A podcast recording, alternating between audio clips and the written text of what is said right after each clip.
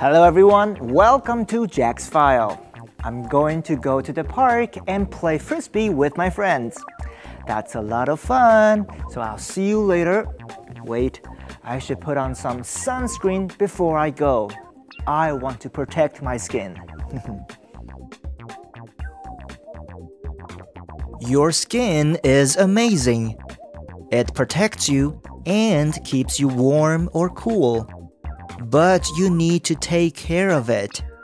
First, protect it from the sun. Use sunscreen and try to stay in the shade between 10 a.m. and 4 p.m. when the sun is the strongest. Second, don't smoke. Smoking makes your skin look older. Third, be gentle with your skin.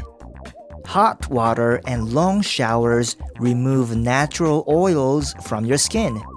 Limit your bath or shower time and use warm rather than hot water.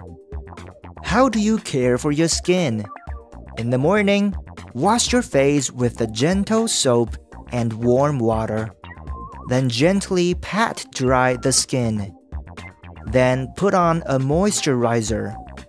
It's more humid in spring and summer, so use a light one. Then put on sunscreen to protect your skin. In the evening, gently wash your skin again, then pat it dry.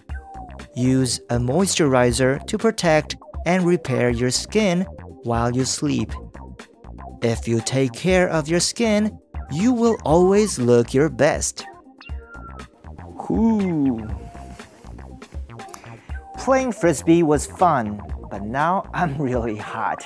I'm glad I put on sunscreen before I went. I put on more while I was playing too. The sun can really burn your skin. But now I'm going to take a shower to get the sunscreen off. Goodbye everyone. I'll see you next time on Jack's File.